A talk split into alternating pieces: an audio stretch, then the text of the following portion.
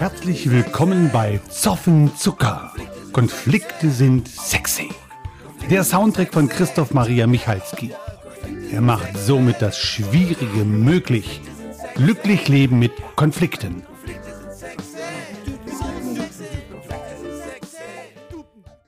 Aus dem Orbit auf die Ohren. Heute startet die Nullerfolge. Soundsnacks offerieren an Beispielen aus Alltag und Business also in denen eher Konflikte erstmal auf den ersten Blick so baba sind und dann in positive Energien umgelenkt werden. Das mache ich mit interessanten Gästen an ungewöhnlichen Orten, zu kuriosen Anlässen und mitten aus dem Leben. Also launige Happen, die Spuren von Tipps enthalten können. Aber im Vordergrund steht Spaß und Unterhaltung. Da ich ja heute allein bin, also die Frage an mich, warum haben Konflikte so ein bescheidenes Image? Achso, ich muss ja die Frage selber beantworten, ich bin ja nur da. Gesellschaftlich gesehen haben sie das Image von, naja, so zwischen Fußpilz und Wurzelbehandlung. Wir haben es nicht gelernt, mit Konflikten umzugehen. Und jeder von uns kennt das aus dem familiären Umfeld bei Feiern und Treffen, Du red mal nicht mit Onkel Ernst darüber. Du weißt, dass er da empfindlich ist. Und erwähne bloß nicht den Vorfall mit Tante Erna. Wir meiden, wir vermeiden Konflikte. Wir kehren sie auch unter den Teppich. Ja, es war nicht so schlimm. Also im Nachhinein betrachtet muss man das nicht weiter verfolgen, muss man nicht mal mehr erwähnen. Und langsam staut sich das immer weiter auf, bis es dann irgendwann platzt. Woher kommt das? Einerseits sind Konflikte Klebefaktor in unserer Gesellschaft. Es ist wichtig für die Gemeinschaft, dass wir nicht permanent Konflikte austragen. Also sozialer Klebstoff. Auf der anderen Seite haben wir es nie gelernt, mit Konflikten umzugehen. Es gibt ja weder ein Schulfach noch irgendwie einen Ausbildungsgang oder ähnliches. Wir können mit Konflikten nicht umgehen, sie nicht handhaben, deshalb vermeiden sie. Das kann man sozusagen als erstes Resümee ziehen.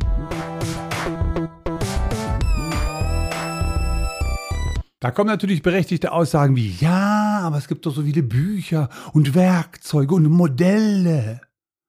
Oh, gibt es. Da gibt es das Vier-Ohren-, Vier-Schnabel-Modell, da gibt es Persönlichkeitsmodelle nach Farben, Tieren, äh, Ausprägungen in Fadenkreuzen oder ähnliches. Aber das ist so, als wenn Sie bei Ihrem Heizungsinstallateur anrufen und sagen, du Hermann, die Heizung geht nicht mehr. Dann sagt er, kein Problem. Ich stelle dir meine Werkzeugkiste heute Abend vor die Tür. Du musst als erstes sozusagen den Vorlaufkreislauf runterregeln. Dann musst du die Brennwertanalyse durchführen, um eventuell den Kennwert auf den Spitzensatz zu stellen. Äh, wenn du dann noch das Nachlaufventil wieder öffnest, sei bitte vorsichtig, dass du keinen Überdruck produzierst. Jo. Also Werkzeuge sind da, wir wissen auch, wie es geht, aber wir können es nicht. Weil viele Faktoren uns daran hindern, das Wissen, was wir haben, auch umzusetzen. Aber da will ich jetzt nicht zu weit ausholen. Das würde ja von links nach rechts gehen. Nur soweit gesagt, das war ja meine Idee, den Konfliktflow zu entwickeln und das wird öfter mal durchblitzen. Ich hatte letztes Jahr eine berufliche Enttäuschung, eine Kooperation für ein Führungskräfteentwicklungsprogramm wo ich gemerkt habe, dass das, was ich anderen beibringe, selber nicht in genügendem Maße berücksichtigt habe. Ich habe es dann mir wieder in die Erinnerung gerufen und habe es mal auf mich angewendet und konnte dann sowohl meinen inneren Konflikt als auch den geschäftlichen Konflikt lösen.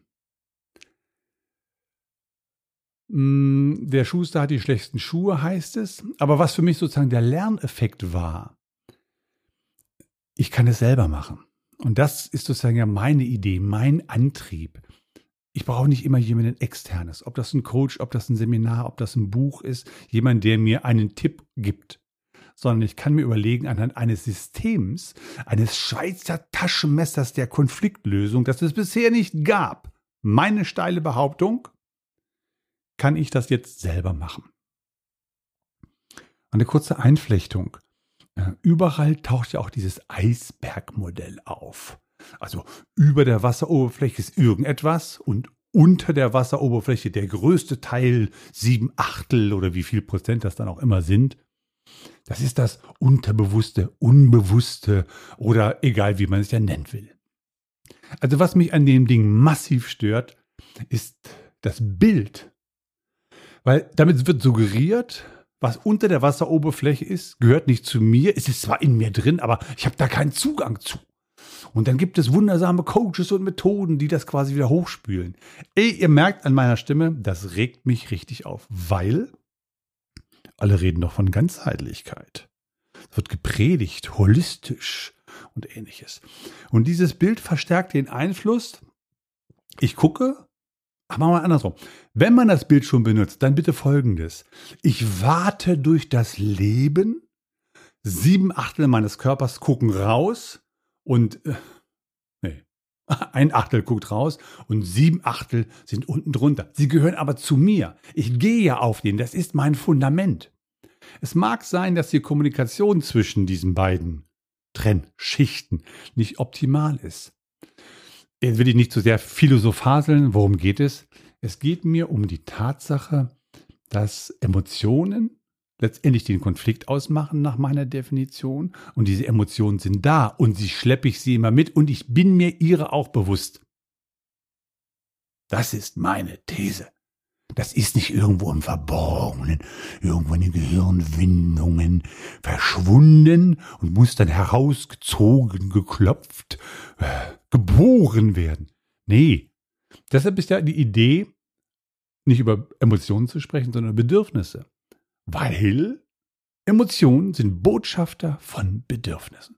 Und über Bedürfnisse kann ich sprechen. Zurück zu meinem Beispiel aus dem Businessbereich. Ich habe nicht darauf geachtet, dass ähm, Sicherheit ausreichend ist. Ist jetzt nicht mein großes Bedürfnis, aber ich habe dem Wachstumszwang, also etwas zu machen, dem Wachstumsbedürfnis, meinen Grundstock an Sicherheitsbedürfnis geopfert da war ich nicht sorgsam genug. Das war mir die ganze Zeit klar, weil ich hatte ja immer ein gewisses Magengrummeln auch in den ganzen Aktionen. Aber ich wollte Wachstum haben und natürlich auch die Zugehörigkeit. Wir hatten das Programm zusammen entwickelt. Da war sozusagen eine tiefe persönliche Verbundenheit. Um das nicht zu sprengen, habe ich Kompromisse gemacht in meiner Bedürfnisstruktur. Also, wenn du Leute fragst, die können dir relativ schnell sagen, welche Emotion, Bedürfnis bei ihnen nicht ausreichend gefüllt ist. Damit Sie einen Eindruck bekommen, wie der Michalski tickt, lese ich Ihnen den Beginn der Konfliktbibel vor, meinem Buch aus 2018. Wie der Konflikt in die Welt kam. Am Anfang war der Konflikt direkt nach dem Licht und dem Wort. Licht bedeutet Wahrnehmung und das Wort meint Rhetorik. Zusammen gibt dies das Phänomen der Kommunikation. Der Urkonflikt. Drei Beteiligte bei der Obstfrage im Paradies. Das muss der Urkonflikt gewesen sein. Das Hin und Her der beiden menschlichen Protagonisten nach der Wahrnehmung des Baumes, die einflüsternde Stimme eines schlängelnden Dritten mit ausgezeichneter Rhetorik, die daraus resultierenden inneren Qualen, der Konflikt von Adam und Eva und letztendlich das, was daraus geworden ist. Unsere Welt. Dies alles sind ideale Zutaten für eine der besten Geschichten aller Zeiten. Der Konflikt mit Gott und zwischen Adam und Eva. Alle beide sind Konflikte, nur die Auswirkungen waren unterschiedlich. Die Vertreibung aus dem Paradies und die seitdem vorherrschende Sehnsucht nach Glück, Harmonie und Vervollkommnung bilden den Grundstock für all unser Handeln und Verhalten in der Welt. Wer es weniger religiös haben will, sieht es aus dem Blickwinkel der Evolution und deutet den Urkonflikt so.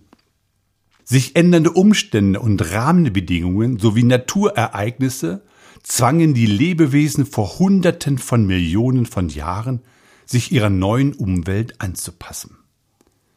Zu welchem Konflikt mag es geführt haben, als der erste Fisch an Land ging? Was haben wohl seine Artgenossen dazu gesagt? Das macht man nicht. Das geht so nicht. Wo kommen wir denn dahin, wenn das alle machen würden? Der wird schon wieder zurückkommen. Das ist ja nicht normal. Überlebt haben dann die Spezies, die in bewussten Widerstand zu ihrer Umwelt und den vorhandenen Bedingungen gegangen sind, die also den Konflikt heraufbeschworen haben. Mir egal, ich gehe trotzdem. Wer Recht behalten hat von den Hütern des Bewährten oder den Kreativen des Chaos, ist ja immer nur im Nachhinein zu bewerten. Außerdem hilft hier das psychologische Phänomen des selektiven Vergessens. Je nach Standpunkt erzählen wir nur die Erfolgsstories und blenden das Unangenehme, das Scheitern und die Blamage aus. Nun, wo der Konflikt schon mal in der Welt war, fand und findet er mannigfaltige Möglichkeiten, sich auch zu zeigen. Konflikte in der Menschheitsgeschichte. Wenn Sie sich die Geschichte der Menschheit anschauen, nur Ärger und Stress. Die Geschichtsbücher sind voll von Kriegen, Verfolgungen und dem Durchsetzen der eigenen geheiligten Wahrheit. Einzelschicksale spielen dabei keine Rolle. Ja, sie gehen sogar auf in der Opferbereitschaft des Individuums für das große Ganze. Mein Vater war Geschichtslehrer in der ehemaligen DDR und nach seiner Flucht vor dem Mauerbau dann auch in der Nähe von Göttingen tätig. Für mich war er ein Lehrer mit Leib und Seele, akzeptiert von Schülern und Eltern, einer der Honoratioren des Ortes. Dann ließ er sich an die Grundschule versetzen mit dem Argument, warum soll ich Geschichte unterrichten, die Menschen lernen doch nichts daraus. Die Kleinen sind noch begeistert, die Welt kennenzulernen, eine dankbare Aufgabe. Er hat ja recht. Es mutet schon seltsam an, wenn Länder schon wieder oder immer noch mittels Krieg versuchen, Frieden zu schaffen. Kein Mensch käme auf die Idee, nach dem Genuss einer Peperoni die Schärfe mit einer Chilischote abzumildern.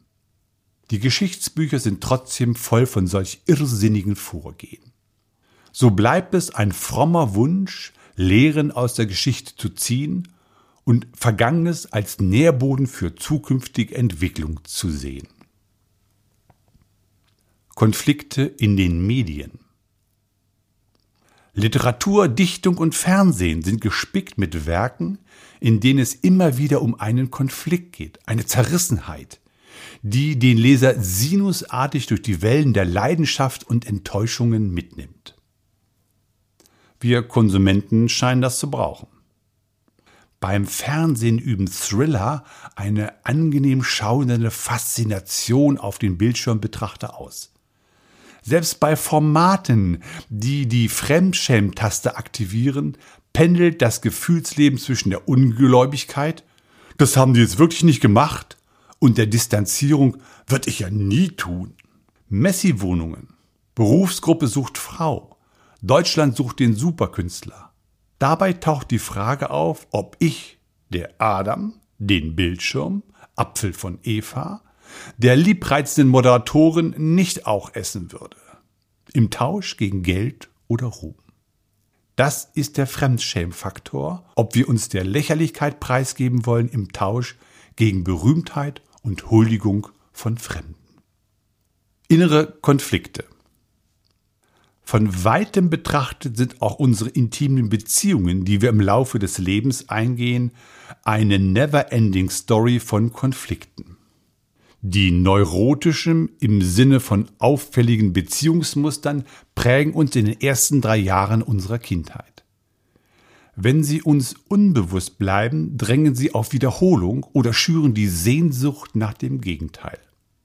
So erleben wir permanent einen Konflikt zwischen den eigenen Wünschen und den irdischen Gegebenheiten, zwischen Schein und Sein, Anziehung und Abstoßung, zwischen dem, was wir haben und dem, was wir uns wünschen.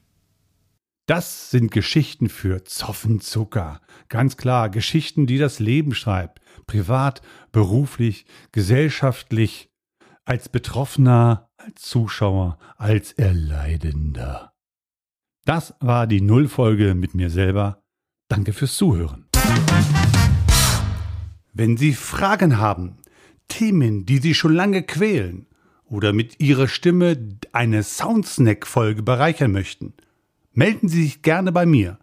Entweder unter senior.christoph-michalski.de oder Sie finden meine Handynummer auf christoph-michalski.de. Ich freue mich, wenn Sie bei der nächsten Folge die Lauscher auf Empfang stellen. Bis dahin, Konflikte sind sexy. Ja, sowas von.